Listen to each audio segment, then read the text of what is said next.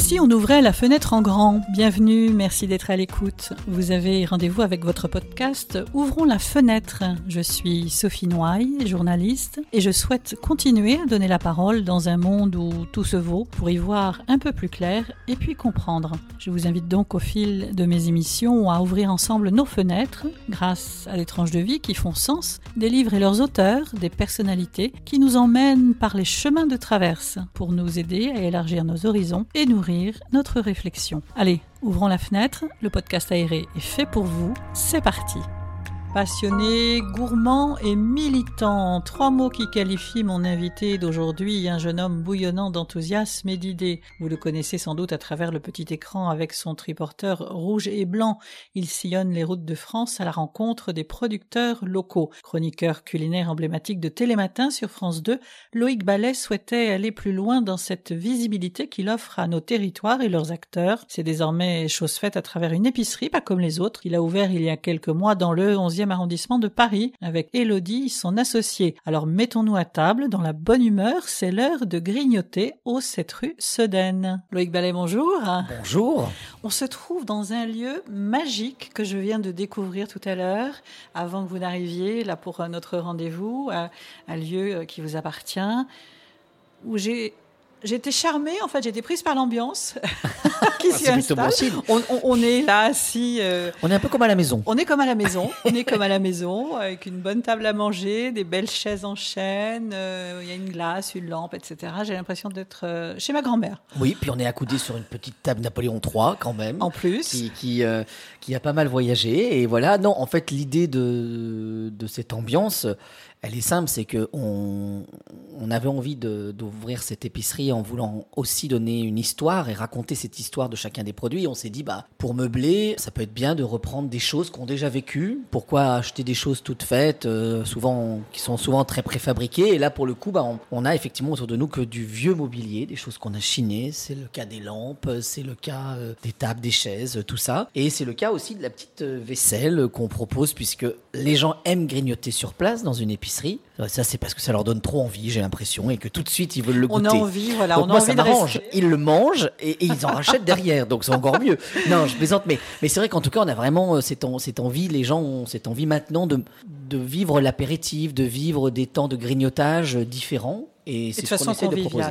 Donc on le propose aussi dans une vaisselle qui est en deuxième vie, elle aussi, 100% française, comme nos produits, et c'est euh, que de la porcelaine. Alors il y a Limoges, il y a Lunéville, il y en a un peu de partout. faut retourner les assiettes quand vous venez chez nous. oui, on en voit un peu partout. Hein, c'est ça. Loïc Ballet, on est 7 rue Cédène, dans le 11e mhm. arrondissement. Alors moi j'ai été frappée aussi en arrivant de voir euh, ce point brandi avec un poireau.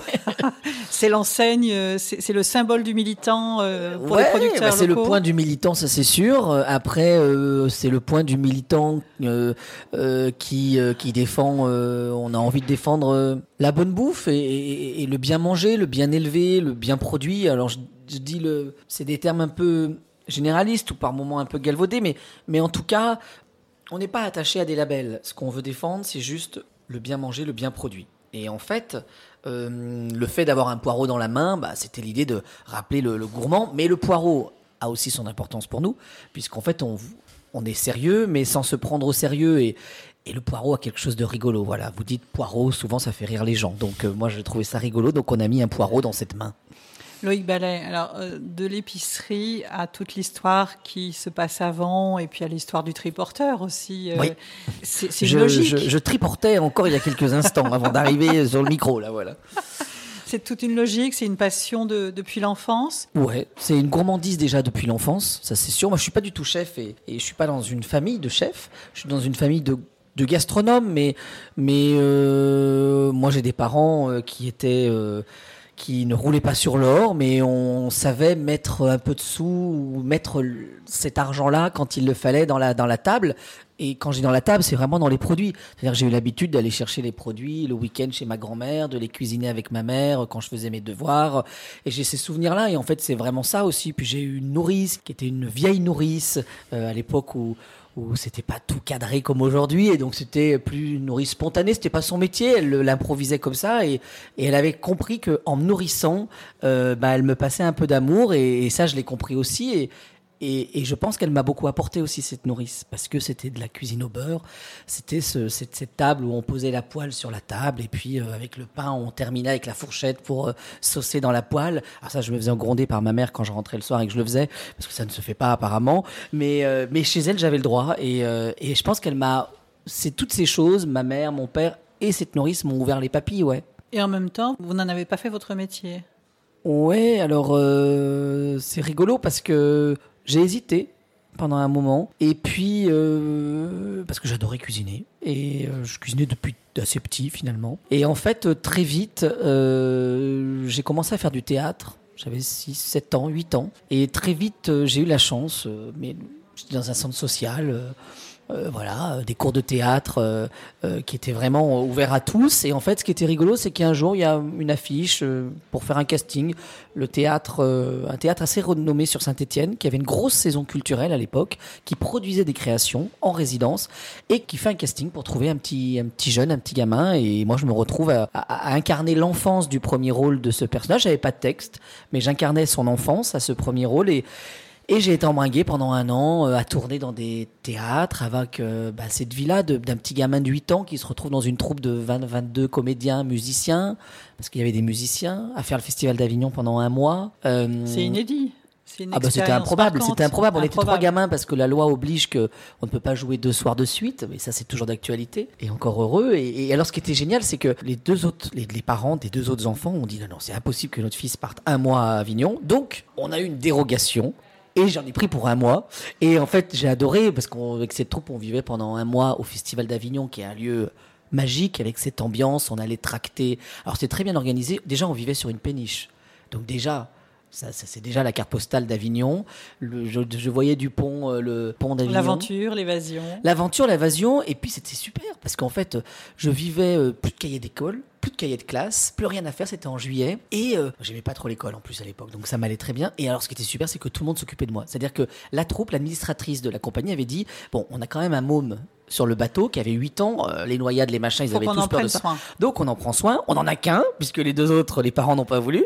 Et donc résultat, ils étaient missionnés tous les jours. Il y en avait un de la troupe qui devait s'occuper de moi. Donc j'étais euh, j'étais euh, chouchouté tous les matins et l'après-midi on allait tracter en, en, tenue de scène. Et puis le soir on jouait. Et j'ai adoré ce moment-là. J'ai adoré. Mais alors les planches, elles sont devenues quoi? Bah, Les planches, après, euh, j'ai, alors là, j'ai changé de, cours. Je suis plus allé au centre social. Je suis allé dans une autre école où les cours étaient plus chers, où c'était déjà des, cours qui faisaient 3-4 heures. Et puis après, je suis rentré euh, en cours du soir au Centre national d'art dramatique de Saint-Etienne, la comédie de Saint-Etienne, où là, j'ai adoré parce que je prenais euh, un shoot de théâtre pendant... Euh, c'était deux fois par semaine, c'était 4 heures. On avait un, un abonnement obligatoire. Ils n'étaient pas bêtes, ils voulaient faire fonctionner leur billetterie aussi. Mais, mais en même temps, c'était intéressant intéressant parce que ça nous apportait une certaine ouverture parce qu'on voyait des pièces. Donc euh, quand on jouait le soir, et j'ai adoré. Et après, j'ai bah, fait euh, le journalisme m'a bien plu. J'ai commencé à bosser un peu en télé locale à 15 ans et puis bah je suis parti dans la télé. Mais en fait, je fais un peu du théâtre parce que avec mon triporteur, on joue tous les jours et qu'à chaque fois, je me suis rendu compte que quand on est au micro, quand on parle là, on est nous-mêmes sans être nous. Donc, euh, donc il y a un peu de théâtre finalement. Voilà. Il y a un peu de théâtre. Il y a un peu de théâtre et c'est cette passion de d'être un petit peu le, médiateur, celui qui va donner la parole, celui qui va révéler finalement euh, bah, tous ces trésors qu'on trouve aussi dans cette épicerie. On l'a pas nommé encore, hein, Loïc. Euh, l'épicerie de Loïc B, évidemment c'est un métier qui permet de, mettre en lumière, de donner la parole, de faire ce choix. On est, pour moi, euh, on est les, conteurs d'aujourd'hui, euh, parce que aussi j'ai fait le choix de de pas être grand reporter, je sauve pas des vies, hein, euh, voilà, hein, je je fais que raconter des, des, histoires de beaux produits et de bons producteurs et, derrière c'est mon idée c'est de défendre ces hommes et ces femmes. Alors je vais chez eux, je passe un jour, un jour et demi souvent et en fait, bah forcément, vous en prenez un petit peu de tout ça. Et, euh, et c'est vrai que bah, on a cette mission et cette responsabilité-là, c'est qu'après, on y passe une journée sur le montage et puis on va résumer leur vie, leur combat, leur raison d'être parfois en trois minutes. Donc, on a une vraie, c'est frustrant. Et en même temps, c'est euh, une responsabilité un peu lourde. Alors, je m'en détache, hein. je prends tout ça avec légèreté aussi, mais il y a un moment où le, le, final cut est important, comme on dit dans le métier, parce que bah, vous allez euh, révéler ce truc-là, ou le raconter, ou le re-raconter à euh, un million, deux millions de gens dans Télématin. Donc c'est, il faut être conscient que, que la personne, ce que vous allez en retenir ou ce que vous allez vous en, déduire ou en mettre dans votre montage, ben, a un peu d'importance quand même finalement. Parce, qu'il y aura eu ce coup de projecteur. Voilà. Et puis parce qu'on résume tout dans nos vies, tout va très vite. Et donc moi, je résume en trois minutes. Donc il faut pas faire.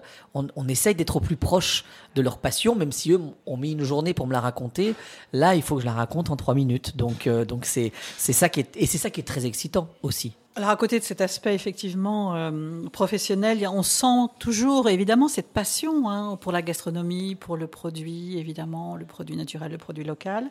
Il y a eu des moments marquants aussi dans votre carrière et des personnes qui ont compté. Ah bah oui, oui oui. On ne parle pas du comté qui est dans le qui est dans la vitrine réfrigérée, mais on parle en tout cas de, gens ouais qui m'ont. Je pense que euh, moi j'ai vraiment eu en tout cas alors la télé et tout ça on en a parlé, mais mais le choix de la gastronomie, c'est vraiment fait aussi euh, parce qu'à un moment, je rencontre Jean-Pierre Coff et, euh, Jean-Pierre, euh, on, a travaillé, il me disait que j'étais... Alors, il m'appelait son petit lapin parce qu'il appelait tous ses collaborateurs ses, petits lapins. Forcément, il avait 70, 75 ans et, et, nous, on avait tous 20 ans, 20, 30 ans. Et en fait, c'est à l'époque où France Inter bah, avait tous les week-ends, ça se bouffe pas, ça se mange, qu'il a tenu pendant dix ans, je crois, si je me trompe pas. Et en fait, Jean-Pierre euh, vient à un café littéraire, dans un lieu, euh, dans un salon de thé à Saint-Étienne, euh, et rue de la Ville, et dans le vieux Saint-Étienne. Et en fait, ce qui était génial, c'est que hum, ce café littéraire, c'était une dame qui était, qui tenait ce salon de thé, qui en fait faisait venir gracieusement. C'est-à-dire qu'il y a beaucoup d'artistes qui se font rémunérer pour venir raconter leur vie, des choses comme ça. Là, c'est vraiment, voilà, elle allait les, choper à la sortie du théâtre et elle leur disait, ou alors, euh, elle se débrouillait pour les choper et elle leur disait, voilà, j'ai un salon de thé, je fais des cafés littéraires, on est une vingtaine, il n'y a pas d'enjeu, il n'y a rien. Mais je voudrais juste vous inviter. Et donc tous les mois, elle avait quelqu'un. Mais elle a eu Francis Lalanne, Lucini, Jean-Pierre Coff. Et quand Jean-Pierre Coff est annoncé, ma copine Isabelle, qui tient ce salon de thé, me dit tu te débrouilles pour être là. Je t'assois à côté de lui. Tu as une heure. Euh, tu as le repas pour le rencontrer et échanger. Parce qu'à l'époque, j'étais sur France 3 en région. Et euh, forcément, euh, je regardais cette capitale, je regardais tout ça. C'était l'opportunité qui se présentait. Voilà. Et, et en fait, c'est ce qui s'est passé mais alors sans le vouloir, c'est-à-dire qu'en fait on fait le café littéraire et puis euh, Jean-Pierre dit à un moment, de toute façon les, les, les, jeunes bouffent que de la merde. Bon, moi j'étais le plus jeune, on s'en souvient. voilà, on s'en souvient et j'étais le plus jeune de, de, de l'assistance et parce que j'avais 20 ans, 21 et je dis bah non je suis pas d'accord avec vous. Euh, ah bon mais pourquoi vous n'êtes pas d'accord? Alors comme on avait beaucoup de groupies dans l'assemblée, ça sonnait un peu bizarre de ne pas être d'accord avec lui. Et puis parce qu'il est quand même impressionnant, mais là il était assis donc j'étais moins impressionné et, et il me dit euh, bah, pourquoi? Bah, je lui dis bah voilà parce que moi j'avais 21 et ma mère retournait retournait les pâtes euh, pour voir s'il y avait de la graisse hydrogénée, retournait les paquets pour voir s'il y avait des sulfites ou, euh, d'autres choses euh, ou, d'autres additifs. Et en fait, c'était le début en fait, de, un peu de notre prise de conscience. C'était il y a 15 ans. Et on commençait à se rendre compte bah, des, des, méfaits de tous ces produits. Les cancers commençaient à arriver beaucoup plus. Enfin, on commençait à se poser des questions sur ce qu'on mangeait. Et c'est ça qui est arrivé. Et ça l'a un peu interloqué. Et à la fin, il me dit bah, Mon petit lapin, on va bosser ensemble. Euh, mais tu, on couche pas ensemble, hein. on couche, couche pas avec mes collaborateurs, c'est parce qu'il était plutôt taquin sur ça. Et donc je l'appelle le lendemain, je me dis mon Dieu, en fait, il m'a vu un petit jeune, il veut que je passe à la casserole ou j'en sais rien. Et en fait, pas du tout. Et le lendemain, il me dit Ah mon petit lapin, je suis déjà à Paris. Il était parti à Paris avec le premier TG. Et là, il me dit faut qu'on se voit sur Paris, tu montes quand sur Paris? Alors là, moi, je fais comme si je montais toutes les semaines, alors que c'était pas vrai du tout, parce que j'ai une copine à Paris qui m'avait dit, faut que tu montes, que tu es sur Paris aux, aux Parisiens, sinon ils veulent pas. Et donc voilà, et donc c'est ce que j'ai fait. Et je suis parti, je lui ai fait deux, trois émissions pour France Inter. Il y en a une qui a été diffusée. Et j'étais un peu son petit lapin qui est devenu son chat noir, parce qu'il m'appelait son chat noir. Parce qu'en en fait, euh, j'ai fait une émission, et c'est après cette émission qu'on lui a annoncé qu'il n'était pas renouvelé à France Inter. Donc, euh, finalement... Euh, Jean-Pierre s'en est allé de France Inter, mais on est resté copains. Et il m'avait toujours dit, euh, je me suis beaucoup inspiré de, sa manière de travailler. Il écrivait beaucoup, et j'essaye de faire des bouquins. J'en ai fait un, je suis en train d'en préparer un deuxième. Euh, je me reconnais parce que parce que Jean-Pierre était né d'une famille toute simple, euh, beaucoup plus modeste que, que la mienne. C'est pas du tout Zola, moi, alors que lui, ça l'était un peu quand même. Et et il avait cette ouverture d'esprit que ses parents et puis ça, je crois que c'est sa tante ou sa grand-mère qui l'avait élevé. Enfin, et en fait, euh, cette curiosité. Et en fait, moi, c'est ce qui m'amuse, c'est cette curiosité. C'est ce que je dis toujours, c'est que le plus beau des défauts, c'est peut-être cette curiosité. Parce qu'en fait, être curieux du monde, c'est être curieux de, c'est tout goûter. C'est quand on est curieux, on n'aime pas beaucoup, on aime tout et euh, on n'aime pas et dire j'aime pas et encore, c'est parce que si on est curieux, on l'a goûté avant. Donc il y a quelque chose d'intéressant. Et c'est vrai que avec lui, j'ai appris beaucoup et surtout j'ai appris cette défense du producteur. Parce que bah bah parce qu'en en fait, il y a encore plus il y a 15 ans, mais les producteurs sont un peu les, derniers, euh, les, premiers maillons et les derniers euh, à se servir finalement. Euh, C'est-à-dire que c'est le premier maillon de la chaîne et en même temps, c'est les derniers à recevoir. Souvent, bah, on le sait, il y a beaucoup de choses entre le consommateur et le producteur qui fait que bah, la marge du, du, Ouais. du producteur est toujours limitée. Et c'est comme ça qu'on en est arrivé Ça, c'est le premier à- pilier de, de l'épicerie. Ouais, la défense des premier- producteurs. Défense des producteurs et, et le premier pilier, c'est vraiment de ne pas négocier les prix. C'est-à-dire qu'en fait, j'ai tellement vu des copains qui, qui chialent, et c'est vraiment le cas, hein, des, des gens qui... Il y a des suicides dans l'agriculture et, et des difficultés parce qu'en fait, euh, ils sont pris dans une machine. Notre consommation de masse fait qu'il faut toujours produire plus, qu'eux, ils produisent moins et pas beaucoup, avec un coût, parce qu'ils sont... Et, donc, résultat, en fait, euh, ils se sentent un peu seuls par moment et il y a des vraies souffrances. Et donc, c'est un peu cette idée de les défendre. Et donc, le premier pilier, c'est de ne pas négocier les prix parce que euh, je dis aux producteurs, voilà, c'est le prix que tu justifies et que tu as envie, euh, dont tu as besoin pour vivre. Et après, bah, advienne euh, ce qu'il arrive, c'est-à-dire que nous, derrière, bah, on, a, on, a, on rajoute notre budget de fonctionnement, qui est un loyer sur Paris, qui, qui sont souvent assez élevés, qui est le, le coût de Elodie, mon associé, qui est là toute la journée. Et euh, au final, vous avez, euh, vous avez le, prix final dans la boutique. Mais, mais l'idée vraiment de base, c'est ça, c'est d'être dans le prix que le producteur souhaite. Voilà. On a vécu ce confinement, alors on, on pourrait en reparler longtemps de ce confinement, euh, Loïc Ballet, et à un moment donné, on s'est dit, tiens, il y a cette prise de conscience que, eh bien, on va, on va consommer local. On n'avait pas le choix. On a consommé local. euh, Mhm. On, avait, peur surtout. et on, avait avait peur de sortir. Donc On en fait, peur. on allait au, au plus petit, et c'est ça qui est chouette, au plus petit producteur, parce qu'on était en direct, qu'il n'y avait pas d'intermédiaire. Et puis, euh, je pense qu'en fait, les gens se sont retrouvés. euh, le fait qu'on arrête notre rythme et notre monde, que d'un coup, le monde s'est arrêté de tourner. Et donc, d'un coup, cet élan qu'on avait tous, où- avec des visières et où on ne regarde pas, et ben là, euh, ben les gens sont commencé à, ont commencé à regarder, ont commencé un peu plus à réfléchir à, mais quel impact j'ai moi sur euh, notre monde? Euh, Qu'est-ce que mon achat impulse? Et en fait, on oublie qu'on on est tous acteurs finalement. Alors oui, on est une Et petite goutte, on est une petite goutte, mais en fait, si tous on arrête d'acheter des tomates euh, en hiver, peut-être que nos et c'est certain même parce que nos, nos grands financiers qui tiennent les grandes surfaces arrêteront d'en vendre parce que bah, parce que parce qu'ils les vendront pas. Que Donc c'est ça qui est pas un- intéressant. Un, one shot? Et on est reparti finalement. Ah, on est reparti, mais moi je me dis en fait, on est reparti, mais en fait, euh, je pense euh, que même. Je pense à un truc, en école de journalisme, on nous apprenait qu'en télé, on retenait que 15% de ce qui était dit dans un reportage. Mais je me dis que même si on n'en retient que 15% de, de, de, de ce que je vais défendre, de ce producteur qui euh, fait ses châtaignes, qui les fait tout seul, qui les traite pas, qui se bat contre l'insecte qui est arrivé, qui vient euh, bouffer ses châtaignes et qui malgré ça ne, essaye de respecter, de faire comme faisait son grand-père, bah, je me dis que c'est déjà chouette. C'est déjà ça. on a déjà- c'est déjà ça. Et là, c'est exactement pareil. S'il y a encore 10, 15, allez, 5% des gens qui con- consommaient chez les producteurs, parce qu'il y a eu un gros boom du producteur, hein, euh, ils ont bossé comme des malades hein, aussi. Et en fait, de l'autre côté, s'il y en a que 5%, bah, c'est déjà 5% de prix et de gagner. Alors, certains disent c'est une mode. Bah, tant mieux si c'est une mode. La mode, elle est vertueuse cette fois-ci. Donc c'est plutôt bien.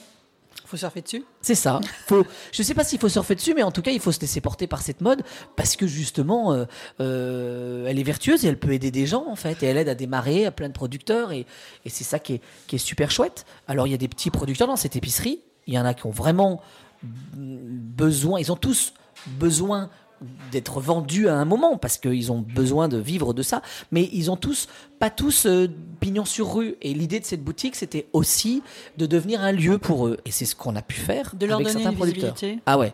Ouais leur donner une visibilité. On le voit on, on a des belles photos on écoute Elodie derrière peut-être qui qui qui, C'est qui s'occupe de ses clients. Bah ouais, on est dans la boutique. génial. et, euh, et en fait, l'idée de ces photos, par exemple, c'était de montrer qu'il y a des qu'il y a des gens derrière. Alors ça, on le sait, ça peut paraître un peu démago, mais c'est vraiment important pour nous. Et surtout, l'autre pilier, le deuxième pilier de l'épicerie, c'est on ne va pas présenter un produit si on n'a pas rencontré le producteur ou si on n'est pas allé sur place. Et ça, c'est pour moi euh, Il indispensable. y a une histoire derrière. Bah ouais, Et parce qu'en fait, comment raconter un produit, comment raconter ce, ce jambon, euh, ce prince de Paris, cette gambette de Paris, parce que là, le prince de Paris, c'est le jambon tradition euh, euh, de Paris fait à la méthode parisienne Paris-Le Gouel, qui est fait dans Paris, dernier jambon.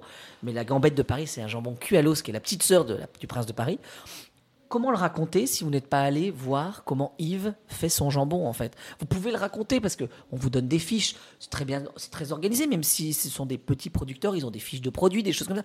Mais je trouve que l'épicier, quand vous rentrez, et encore plus aujourd'hui dans notre société où les gens veulent toucher le vrai, parce que je pense qu'on nous a un peu éloigné de ces vraies choses. On a un peu déshumanisé les produits parce que bah, les grandes surfaces étaient pratiques pour tout le monde. On y allait. Et, Donc là, on sait d'où ça vient, on sait qui est cultivé. Et puis, en fait, on, on a de l'humain derrière. C'est-à-dire qu'ici, en fait, on peut se servir mais essentiellement c'est Elodie euh, et de temps en temps c'est moi qui qui, qui, va, qui va, on va raconter le produit et ça c'est super parce qu'en fait on a, ça donne du sens à notre notre produit qu'on a choisi on explique pourquoi on l'a choisi et ça donne du sens et ça transmet des choses aux gens parce que ils se disent je fais pas ça pour rien je suis pas là euh, euh, je, je suis pas là enfin je suis pas n'importe où voilà en tout cas le dernier coup de cœur, Loïc, justement, d'une rencontre comme ça avec un, producteur ou une productrice, parce que producteur, productrice, il y a du fromage, il y a, des, fromage. il y a des œufs, il y a du vin. Alors, moi, il y, a plusieurs, il y en a plusieurs produits, coups de cœur, mais le dernier coup de cœur que j'ai eu, c'est vraiment euh, il n'y a pas très longtemps, j'étais en Normandie. Je tourne un sujet pour Télématin sur le lait de foin, ce label lait de foin, euh, qui est une ST, un, système traditionnel garantie STG, voilà. Et euh, en fait, c'est un label européen, donc on connaît très peu. Il y a la moule de Bouchot qui a ça, et le lait de foin en France. Et donc, en fait, ils garantissent en gros que le lait euh, n'est produit qu'avec des vaches qui mangent du foin, et pas de céréales OGM, et pas d'ensilage. Bon, je tourne avec lui. Et en fait, je vois des pommiers, on est en Normandie. Logique, le mec fait son cidre, il y a une boutique, je goûte son cidre, et je vois qu'il a du cidre. Mais surtout, je vois qu'il a du vinaigre de cidre. Elodie, on venait d'ouvrir, ça faisait un mois et demi qu'on avait, trois semaines qu'on avait ouvert. Et j'avais des clients qui, toutes les semaines, venaient me demander est-ce que vous avez du vinaigre? Et je dis bah non, je n'ai pas tourné chez des producteurs qui font du vinaigre. Donc, on en est dans notre pilier de bah, on n'a pas visité, donc on vous le propose pas encore. Et là, en fait, je suis reparti bah, avec deux cartons sous le bras. Alors c'est un peu compliqué dans le train. Euh, heureusement, mais, la découverte opportune. Et la découverte opportune, et c'est ça qui était chouette. Et donc on a tissé un lien. Alors on va voir Là, ça y est, on a fini nos deux cartons et on va voir euh, s'il faut qu'on en recommande et comment on va faire pour en recommander. Mais on a plein de méthodes maintenant. J'en parlais avec quelqu'un de chez Chronofresh, le directeur de chez Chronofresh, cependant de Chronopost qui garantit une fraîcheur et un transport réfrigéré. Il y a aussi Chronofreeze qui garantit la température négative cette fois-ci. C'est dément ce truc-là. Le transport n'est plus un problème sur le, territoire. le transport n'est plus un problème. Le prix, il est encore un peu, parce que Chronofresh est quand même coûteux. Donc, on a de la chance. On est à Paris. Les pouvoirs d'achat est un peu plus élevé. faut se l'accorder, hein. ça c'est sûr. On arrive, le fait d'arriver à court-circuiter les intermédiaires, mais quand je dis court-circuiter, c'est plutôt dans le sens vertueux. C'est de se dire, bah, pourquoi avoir des intermédiaires si on connaît les producteurs? Tous ces producteurs, c'est des gens que je connais, que j'ai appelés par, sur leur portable. Donc, les premières. Enfin, quoi qu'il se passe, je, on est en direct. Et donc, le fait d'être en direct nous permet aussi de, de pallier à ce coût de transport parce que bah euh, autant les vignerons sont très organisés, il y a beaucoup de transporteurs pour le vin, autant pour le fromage c'est plus compliqué parce qu'un fromage de chef si vous l'oubliez dans l'entrepôt, bah euh, il va vite couler et même si on l'aime coulant sur la tartine, on n'a pas envie qu'il soit coulant dans le dans le colissimo, voilà. On a faim. On a faim. Ouais, on a faim. C'est sûr. Moi, j'ai tout le temps faim de toute façon. On a faim. On a faim. Et en parlant de faim, cette démarche justement de retrouver le produit local, le produit euh, dont on sait d'où il vient, c'est aussi la démarche des restaurateurs, ça. Oui, c'est la démarche des grands vrais restaurateurs. C'est la, démarche des restaurateurs de qualité, on peut le dire. C'est c'est vraiment pour moi quelque chose d'important. Et puis euh, c'est quelque chose qui finalement se transmet. C'est-à-dire que pour moi, le, le, restaurateur est un ambassadeur. Mais après tout, euh, moi aussi, je suis ambassadeur ambassadeur en étant épicier en fait. Je suis ambassadeur d'un produit. Et donc en fait, on a une responsabilité de transmettre et, c'est là que c'est chouette. Et puis, franchement, on avait un peu perdu, mais le la restauration a fait sa révolution sur ça. Mais euh, en fait, on avait un peu oublié pendant les années 80 parce qu'on a découvert euh, les métros, les toutes ces. quand je parle de métro, je parle du, lieu de fourni, qui fournit le, premier fournisseur euh, de nos de nos restaurateurs. Alors en fait, c'est juste qu'on a découvert ces grandes plateformes qui sont en fait des, supermarchés pour restaurateurs. Et en fait, on avait dénaturé complètement. Et d'un coup, on s'est rendu compte qu'on pouvait aller dans un restaurant, mettre les pieds sous la table, avoir une belle nappe et peut-être manger des choses qui n'étaient pas faites sur place. Parce que voilà. Et donc, ce qui est super, c'est que depuis 15 ans, il y, a, il y a un vrai renouveau et ces producteurs sont aussi les premiers bénéficiaires de ça parce que derrière, il y a des chefs qui vont les incarner, qui ont besoin eux aussi pour rester dans leur métier de producteur ou de restaurateur à la française, bah, d'avoir des vrais produits qui viennent de chez eux, de leur terroir. Donc, euh, donc c'est chouette ça. Mhm. C'est une double démarche au fond. Cette épicerie, les restaurants, tout ça, ça fait partie d'un, d'une même démarche globale. Oui, hein. on a le même combat, ça c'est sûr. Pour moi, on a, on a le même combat. Euh, moi, je dis toujours que euh, notre épicerie, on est un lieu de vente, mais aussi on est un lieu un peu de résistance, on est un lieu sorte d'ambassade, c'est ce que j'aime dire. Alors c'est un grand mot, mais mais en fait on a aussi un des principes aussi ici, c'est notre, c'est un autre pilier, on en a quatre. Hein. C'est c'est le pilier de de se dire que ce lieu doit être un lieu où on transmet, où on raconte des La histoires. transmission. Et donc, euh, moi, c'est ce que je fais dans mes sujets, c'est ce que j'ai fait à la radio, c'est ce que je fais dans, quand je fais un bouquin, et, et c'est ce que j'ai envie de faire là, en fait. Alors oui, c'est mercantile parce qu'il faut qu'on vende et il faut quoi qu'il se passe, euh, on paye le toit sous lequel on est, mais, euh, mais en fait, on a aussi cette motivation, euh, parce que j'ai la chance de, d'avoir un premier métier qui est chroniqueur gastronomique, de faire que j'en, vis très bien et je me plains pas du tout, et donc j'ai aussi la chance de faire ça en plus, et donc je le fais aussi par plaisir et avant tout par plaisir. Donc c'est ça qui me plaît. Le samedi, le dimanche, j'adore être là et, raconter et échanger avec les gens et, goûter des produits et, me dire ah bah tiens moi j'en connais un autre dans ce coin-là et hop je fais des recherches. Enfin et, et ça c'est chouette, c'est super chouette. Qu'est-ce qu'on met sous le mot transmission? Bah euh, sous le mot transmission, On parlait tout à l'heure de la famille, on a commencé en parlant Ouais, euh, mais de votre famille. elle est, la, transmission, elle est dès le début quand on est petit en fait.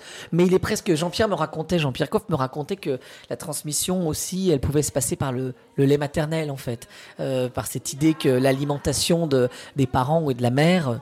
Euh, Le goût vont- se forge Voilà, aussi, le goût se forge. Voilà. Alors, je suis pas très calé sur tout ça, mais en tout cas, on sait. Mon producteur de lait de foin dont je vous parlais m'a expliqué que les analyses ont montré, et j'ai eu quelqu'un de l'INA, l'INAO, euh, de, de l'Institut de recherche agroalimentaire, l'INRA. L'INRA. J'ai eu quelqu'un de l'INRA lors de ce tournage qui me racontait que les producteurs et les enfants de producteurs avaient moins d'allergies. Pourquoi? Ils se sont rendus compte que c'est parce que ces producteurs laitiers font consommer du lait de ferme qui n'est pas du tout manufacturé, qui est souvent écru, juste bouilli sur la casserole comme me faisait ma nourrice ou comme on a eu l'habitude de faire dans l'ancien temps. Euh, et, en fait, ils se sont rendus compte qu'ils étaient moins malades. Donc en fait, ça veut dire que quoi qu'il se passe, on peut transmettre des choses. Donc la transmission, elle commence par le lait maternel, puis elle continue par euh, euh, la table avec les parents, elle continue par le l'école. L'école a un vrai sens. Dieu sait que ces temps-ci, on, on en a beaucoup parlé, et, voilà. Mais, je regrette en fait qu'on ait euh, des cours euh, qui ne, enfin, on n'ait plus de cours autour de l'alimentation et de la cuisine. On pourrait, alors, on prenait ça comme archaïque parce que c'était réservé aux filles. C'était l'aide ménagère ou euh, voilà. Ma mère me raconte ça. Moi, je regardais ça avec des yeux un peu, un peu improbables parce que ça nous paraît improbable aujourd'hui. Mais en fait, on a squeezé tout ce truc-là. Et en fait, on aurait peut-être dû garder les cours de cuisine et puis mettre au boulot les garçons, les petits garçons, parce qu'aujourd'hui, on le voit à la télé et on le voit de partout. Il y a plus de chefs hommes finalement que, voilà. Alors, euh, il y a d'autres raisons aussi à ça. Mais en tout cas, le premier truc, c'est que je me dis pourquoi à l'école on ne nous transmet pas ce bien manger? Alors c'est cool parce que depuis peu et depuis quelques années, des mairies parce qu'il y a aussi cet engouement et que les électeurs le demandent. Donc on est dans cette mode vertueuse. Bah, finalement, euh, on voit du bio rentrer dans les cuisines, on voit des jours où où il y a que des légumes, où on voit des jours où et, et- et- et alors je dis des jours où il y a que des légumes parce que c'est pas le, le, le, le, côté vegan qui m'intéresse. Je le suis pas et, et je me reconnais pas forcément dans ça. Mais ce que je pense d'intéressant dans ces journées où il y a que du végétal, c'est qu'en fait, bah, on force ou du moins on propose aux enfants d'une façon différente de goûter d'autres choses et ils ne tombent pas dans, dans les trucs, euh, dans leurs travers et dans leurs habitudes. Et donc ça c'est chouette. Et donc l'éducation, la transmission, elle se fait là aussi pour moi à l'école. Une belle proposition. Loïc Ballet, on a euh, déploré évidemment le décès de Pierre Troisgros au mois de septembre. Vrai. aussi un, un moment, une révélation dans votre vie? Oui, alors Pierre Troisgros. Euh, Ah, pas Pierre Troisgros, si, si, si, mais en toute franchise, Pierre Troisgros, je l'ai croisé. On se connaissait pas, je suis pas certain que lui me connaissait, en tout cas, ça c'est sûr. Et en fait, euh, Pierre Troisgros, euh, bah, c'est le papa de Michel. Michel et, Marie-Pierre, son épouse, le grand-père de César, et moi je connais beaucoup plus Michel. César qu'à mon âge, mais on, se connaît un peu moins finalement, mais même si on a tourné ensemble. Et Michel, en fait, on a commencé j'ai commencé très vite à tourner avec lui quand j'étais à France 3 en région. Voilà, il venait d'ouvrir son auberge à Ygrand, en Saône-et-Loire. On est partis ensemble dans la bagnole. Enfin, il y avait un truc. Et en fait, euh, trois gros, mes parents en fait, euh, qui euh, bah, roulaient pas sur l'or, donc faisaient une cagnotte avec des collègues. On met, ils mettaient à l'époque, alors c'est pas si c'était en euros, mais en tout cas ça devait être l'équivalent de 10 ou 20 euros par mois dans une cagnotte. Et puis tous les deux ans, bah, on avait 200 balles ou 250 balles et on allait. Pour avoir un bon voilà. repas dans alors un quand bon je dis on, c'était pas moi, hein, c'était eux qui allaient tous les deux. Et je me souviens voilà d'avoir d'avoir ce menu que ma mère m'apportait et me racontait. Et je me souviens vraiment de ce truc-là. Et, et en fait, j'ai fait ça à 17 ans et euh, à 18 ans. C'est aussi savoir apprécier à un moment donné, au bon moment, ouais. prendre peut-être la rareté aussi. En fait, euh, il y a une chose que je regrette dans mon métier aujourd'hui, c'est que ces tables-là sont plus rares pour moi. J'ai perdu cette rareté en fait, et, euh, et je le regrette parce qu'en fait j'aime aussi, j'aime aussi ce, j'aimais ce moment où vous attendez pendant un petit moment et vous venez vivre quelque chose. Vous venez pas euh, pour euh, pour vous asseoir, vous venez pour manger, mais mais il y a autre chose dans ces lieux-là en. Il n'y a plus forcément le désir qui précède. Qu'on a encore beaucoup dans les tables 3 étoiles de région. C'est-à-dire que je fais la différence parce que à Paris, euh, le fait de du niveau de, de, vie, du, du, coût de la vie. De... Il y a beaucoup d'entreprises et résultats, ces, ces, trois étoiles ont beaucoup de clientèle d'affaires. Donc on vient faire du business dans ces tables-là. Alors que là, ce que je trouve triste, parce que moi en fait, ce, un 3 étoiles, c'est un moment où le chef a pensé à tout. Des couverts, à la table, au plat, aux produits, au lieu, à la lumière, au moment où il vous le sert. Vous épousez un concept un, enfin, entier. Et donc, je trouve toujours ça très triste parce que j'ai perdu cette naïveté. Mais je la retrouve de temps en temps. Et c'est la magie aussi de ces tables-là. Mais mais j'ai adoré ce moment-là où je suis arrivé chez, chez Michel Troisgros. On était encore à Rouen à l'époque, en face de la gare. Et euh, je suis avec mon ami, euh, ma moitié, que j'embarque dans l'histoire et, et euh, qui n'a jamais mis les pieds là, qui est un peu plus vieux que moi, mais qui me dit Mais qu'est-ce qu'on fait là? C'est pas notre place, il y a que des jeunes autour de nous. Il y, a que des, y a que des vieux autour de nous. moi, j'avais 20 ans, j'avais 18, lui en avait 20. 24, 25. Et moi, moi j'étais à l'aise. Mais j'étais à l'aise pas parce que euh, je voulais être crâné ou quelque chose. C'était pas du tout ça. C'est vraiment. J'étais à l'aise parce qu'en fait, mes parents m'avaient dit bah, tu verras. En fait, ce lieu-là, il est tout est fait pour que pour que tu sois bien. Et en fait, c'est vrai que je prends la carte. Il me dit qu'est-ce que vous allez boire? Et là, je montre. Euh, je, je suis désolé, vous pouvez me conseiller. Et donc, le sommelier, avec ses demi-lunes, euh, se baisse, se penche, prend son stylo et me dit Est-ce que vous êtes plutôt dans ces vins-là ou dans ceci? Et en fait, il me montre les prix, il me montre pas du tout les vins. Et en fait, sous la table, mon ami me donnait des coups de pied en me disant Mais t'es malade de demander euh, au sommelier euh, quel vin tu veux. Et en fait, dans ce geste-là, vous avez tout compris ce qu'est une vraie table pour moi. Avec l'attention pour le C'est une attention, en fait. C'est-à-dire que quoi qu'il se passe, au bout d'un moment, eux, ils ont compris, entre autres chez Trois Gros, que si vous repartez mécontent, parce qu'on vous a euh, fait consommer une bouteille plus chère ou j'en sais rien quoi, eh ben vous reviendrez pas en fait. Et donc c'est ça qui est chouette. Et donc euh, ce petit moment-là est un exemple, mais vraiment qui donne tout, son sens à ces tables-là, voilà, qu'il faut défendre parce que c'est des tables qui créent de l'emploi, c'est des tables qui jouent, qui, rayonnent notre gastronomie dans le monde, parce que quand vous allez chez Trois Gros aujourd'hui à Ouche, qui est un peu plus loin que Rouen, bah vous avez le monde entier qui y vient. Loïc Ballet, c'est cette attention-là euh, qu'on retrouve dans l'épicerie? Oui, c'est vraiment cette attention-là. Ah ouais, ouais, parce qu'en fait. J'ai pu euh, voir un petit peu tout à l'heure les personnes qui rentrent. On a envie de prendre son temps. Alors il y a Elodie effectivement qui prend le temps de parler, d'écouter les, souhaits des, des, clients qui rentrent, qui découvrent aussi ce lieu. C'est ça, c'est toute une attention, toute une histoire. Oui, on dirait. Euh, moi, je dis toujours qu'on est euh, un peu des apothicaires des temps modernes, euh, dans le sens où en fait, on soigne pas le corps, mais on soigne un peu l'âme quand même.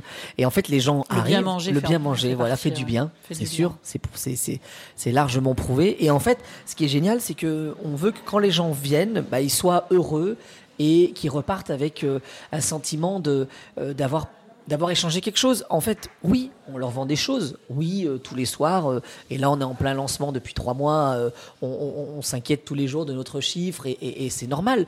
Mais parce qu'on a des traites et qu'on a des banquiers derrière qui nous attendent. Mais, mais on a aussi cette priorité de se dire, quand la personne part et qu'elle a rien acheté, je me dis, mais en fait, si elle a passé un moment, elle reviendra. Et je peux vous dire que j'ai plein de fois des gens à qui j'ai fait goûter des produits où le vendeur peut-être se serait dit, oh, je lui ai fait goûter la moitié de la boutique et il m'a rien acheté. Et ben, il y a l'autre partie de vous-même qui est tellement satisfaite parce que le lendemain ou trois jours après, vous avez la personne qui dit, vous vous souvenez, je suis venu il y a trois jours. Je dis, bah oui, bien sûr, on a, goûté les fromages. Bah, je vous ai dit je reviendrai, je, je viens là, ça y est, je viens vous en acheter. Et ça, c'est super. C'est Ça, c'est aussi super. laisser le temps, le cheminement. Mais oui, laisser le temps. Et puis, on n'est pas tous les jours en phase. On n'a pas tous les jours envie d'acheter. On n'a pas tous les jours envie de, goûter les choses. On goûte et puis on, part parce parce qu'on est en ville. Donc les gens euh, partent à un apéro, ils n'ont pas envie d'acheter des prendre des glaces sous le bras, même s'ils les ont trouvées très bonnes à la dégustation. Et puis peut-être qu'ils reviendront dans six mois quand il fera très chaud. Mais quand ils viendront dans six mois, ils sauront ce qu'ils veulent parce qu'ils vont dire ah il y a six mois vous m'avez fait goûter cette glace et voilà. Ce qui est génial, Loïc, je suis en train de regarder ce qui se passe de l'autre côté avec euh, Elodie. On peut s'asseoir, on peut déguster, on peut boire aussi. On peut Ah. boire et on peut. euh, alors ça c'est rigolo parce que le grignotage n'était pas du tout. euh, alors bon, C'était pas au programme? Oh, un peu. Dans ma tête, c'était au programme. Elodie, elle voulait pas, parce qu'Elodie, euh, elle a toujours été dans du commerce. Elle disait non, non, c'est pas un restaurant. Alors avec l'archi, je lui avais dit à l'archi, non, non, mais tu mets quand même un petit four à un endroit, une petite plaque électrique, induction, voilà. Alors à chaque fois, elle me disait mais c'est pas un restaurant. Alors le chef, le- le- l'architecte me disait mais en fait c'est un restaurant ton truc maintenant. Et alors je dis non, non, non. Et en fait, ce qui est arrivé, que moi dont je rêvais et qui est arrivé très vite, au bout du premier week-end qu'on ouvre, c'est que les gens voulaient grignoter. Il faisait chaud, c'était la canicule, on était le 10 juillet. Et en fait, bon, j'avais eu ma petite idée aussi. J'ai un copain qui m'avait filé 3-4 tables de terrasse que j'avais mis dehors. Et donc, résultat, en fait, les gens se posaient et nous disent, mais en fait, on a envie de goûter tout de suite ce que vous vendez. Et donc, on a improvisé en un week-end toutes les planches que vous voyez sur le tableau. Euh, en un week-end, elles sont nées comme ça. Alors, euh, moi, je les vendais à table. Elodie transpirait un peu parce qu'à la caisse, elle calculait combien on avait payé le jambon. Il fallait le mesurer, le poids, et, et mettre la marge et machin et tout. Et, en faire une ardoise. Et on a fait ça en deux jours. Et c'était super. Parce que, fait, euh, c'était grandeur nature. Alors, on s'excusait à chaque fois parce qu'on trébuchait un peu. Et puis, euh, c'est ça qui était chouette. Et, en fait, le fait de pouvoir goûter les choses. Alors là, on parlait de grignotage que l'on vend. Mais en fait, mm, chez nous, on part du principe qu'il faut que dès que le client rentre, on lui fasse goûter des choses. Pourquoi? Parce qu'en fait, euh, vous sortez de votre boulot, vous sortez du métro, vous sortez de cette vie sous le Covid qui est quand même très anxiogène. En fait, on se rend compte que dans notre société, on ne vous offre plus rien en fait. Et là, l'idée, c'est qu'ils rentrent et d'un coup, bah, on goûte ce qu'ils ont envie. Alors, euh, un petit fond de vin blanc. Euh, J'ai une dame qui en a eu, euh, qui je me souviens d'une américaine qui est venue, qui m'a goûté tous les blancs. Ah ben, je pense qu'elle est partie pompette. mais, mais, mais elle m'avait goûté les blancs, les rosés, tout ça, elle voulait tout goûter. Et, euh, elle, elle trouvait sans doute que c'était tellement étonnant de pouvoir faire bah ça. voilà. Et puis elle aimait passer, comme quand on saute sur une lumière d'un caillou à l'autre, elle aimait passer. Et c'était ça. Et, et là, en fait, c'est ce qui se passe. Et donc, on essaye de faire tout goûter parce que parce qu'on s'est rendu compte, en fait, qu'en faisant goûter déjà les gens, bah souvent acceptent plus parfois le coût un peu plus élevé qu'en grande surface. Et euh, là, par exemple, on a une confiture qui va faire faire des bons à plein de gens. On a une confiture qui est à 15 euros. C'est hors de prix. Pour Alors, est-ce que c'est la confiture figue confiture figue Figue rose, et gingembre que vous avez peut-être goûté. Pas encore. Pas encore, on va la goûter. Et en fait, cette confiture, elle est faite par Biomomo, deux japonais. C'est 15 euros le pot. Oui, c'est c'est cher. Mais en fait, derrière tout ça, il y a ce petit couple qui est à Arles, qui ne choisit que des fruits bio, qui ne choisit que des fruits de Provence, qui viennent d'un rayon de kilomètres, allez, de même pas 100 kilomètres autour d'eux. Le seul truc qui s'en excuse, c'est le gingembre qui vient d'Amérique du Sud. Il s'en excuse, mais bon, peut-être qu'un jour, au pied du pont du Gard, il y aura du gingembre. Mais en tout cas, et en fait, quand vous faites goûter cette confiture, que vous racontez ça, et ben d'un coup, les gens Comprennent. comprennent. Alors moi, vous savez, je gagne pas plus à vendre ce produit qu'un autre. La marge, elle est pratiquement la même d'un produit à l'autre ici, mais, mais c'est juste que en fait, je me rends compte qu'en faisant goûter, qu'en racontant, on peut changer un peu les habitudes et de dire oui, on a eu l'habitude d'avoir euh, une confiture bonne maman qui valait euh, 3 euros que dalle, mais qui était des fruits qui venaient peut-être de l'autre bout du monde et, et qui n'étaient pas de saison, qui n'étaient pas. Enfin, voilà. Mais en fait, quand on remet tout dans son contexte, bah d'un coup, euh, voilà. Et puis en même temps, je suis certain que les gens qui achètent cette confiture, ils l'apprécient. Enfin, Il la déguste. il la déguste. Voilà, c'est une, voilà. Et c'est ça qui est chouette. C'est, c'est en ça que, que je trouve chouette. Et de faire goûter, bah, fait qu'aussi on ouvre les papilles, on change un peu les choses. On se dit, ah oui, quand même. Voilà. Et puis les gens, on le voit, ont besoin de convivialité, ont besoin de déambuler. Alors là, on déambule, on a quoi 80 mètres carrés à peu près? Euh, En tout, 75. en tout, 75. À Paris, c'est important, les mètres carrés. hein. Oui, oui, oui, si, si. Oui, mais c'est fantastique C'est fantastique. On a 75 mètres carrés. 75 mètres carrés, on a euh, une petite réserve euh, qu'on a réduit le plus possible, et euh, parce que tout est dans le magasin. Parce qu'en fait, on s'est dit, bah après tout, euh, le stock il est beau aussi dans le magasin, donc on est voilà. Et on déambule comme ça. et on déambule autour autour, de cet îlot, voilà. Et après, parler du lieu, vous- Vous me disiez que vous y étiez bien. C'est vrai que ça vient aussi peut-être, je sais pas, parce qu'en fait on a de vraies matières. C'est-à-dire qu'en fait, quand avec Benjamin Exbraya, l'architecte, quand on a réfléchi au lieu, je lui ai dit je veux du, je veux du vrai, parce qu'on va vendre du vrai. Et donc résultat, il m'a dit bon, je veux du. Alors je lui ai dit je veux du vrai, puis après derrière je lui ai dit j'ai pas de sous. Donc Alors je vois de la brique déjà. donc je vois de la brique. Et bien justement, les petits la en brique, il m'a dit oula ça fait longtemps que je voulais tester un truc, on va tester chez toi. Je lui dis pas de problème, on teste. En fait, on a utilisé des parpaings de briques pour faire nos murs sur les côtés. Ils sont juste posés. Voilà, ils sont posés à l'envers pour la plupart, ce qui fait que la lumière passe à travers parce qu'on a créé des cloisons. Ça fait un peu moucharabier, ça vous rappelle un peu euh, euh, les, les palais indiens par exemple ou, euh, ou de l'Orient. Et en fait, ce qui me plaît, c'est qu'il y a cette texture de briques, cette, cette pierre, cette terre qu'on touche. Quand je parle de la pierre, c'est qu'on a aussi cet îlot en marbre. Et en fait, ces matières-là, et puis ce bois sur lequel on est là, euh, qui fait en fait que, que qu'il y a une vraie matière et qu'il y a un truc qui fait que je pense les gens se sentent bien en fait. Et qui donne une âme. Ouais, qui, bah, je Qui pense. participe en tout cas. Ah ouais, ouais, je pense que ça donner participe une à, âme. à donner une âme, ça c'est sûr. Je voulais pas un truc qui soit un musée, parce qu'on peut aussi faire un truc très classe euh, et euh, façon euh, la grande épicerie ou façon Fauchon, qui, qui sont des, des lieux très très bien aussi. Mais oui, mais on n'est pas dans les mêmes entre ambiances. plus difficilement. On Voilà. pas envie d'y rester. En- fait, ce qui- ce qui on n'ose pas trop toucher. Donc, C'est c'est un peu ça, voilà. Et en fait, je pense qu'on aurait fait. Je suis pas certain que les jeunes qui ont 20 ans osent pousser la porte de, de chez Fauchon. En fait, on en revient à la même chose, c'est qu'on a l'impression de jamais d'être dans son. Dans, on a l'impression que le bien manger ou ces choses-là sont réservées à d'autres. C'est élitiste, et voilà. Et en fait, ce qui est génial ici, et c'est ça peut-être qui a fait aussi.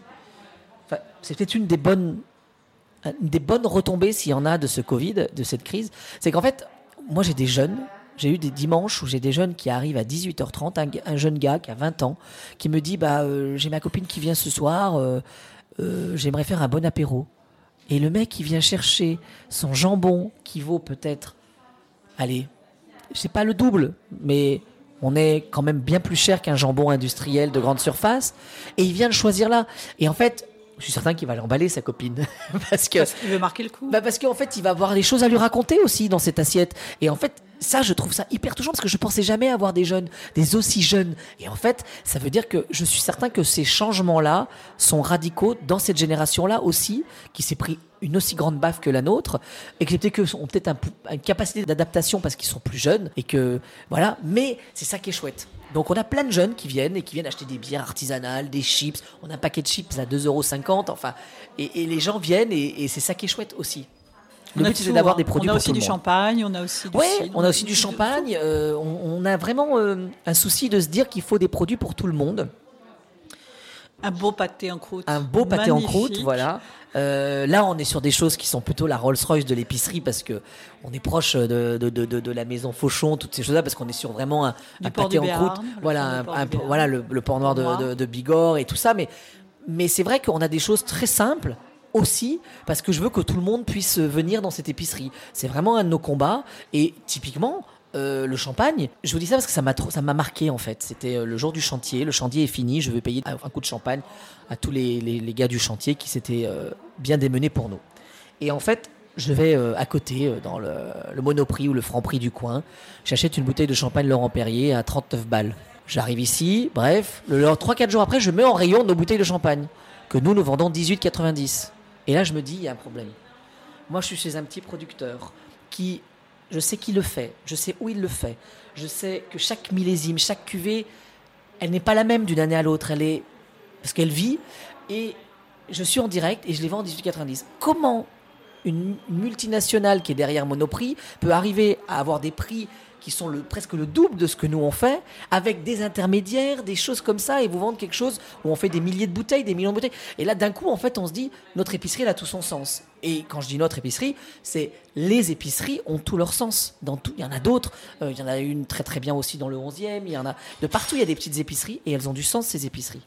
Loïc, alors on a une grande devanture, on a la porte évidemment. On va reprendre le titre du podcast. Si on ouvrait la fenêtre, Oui.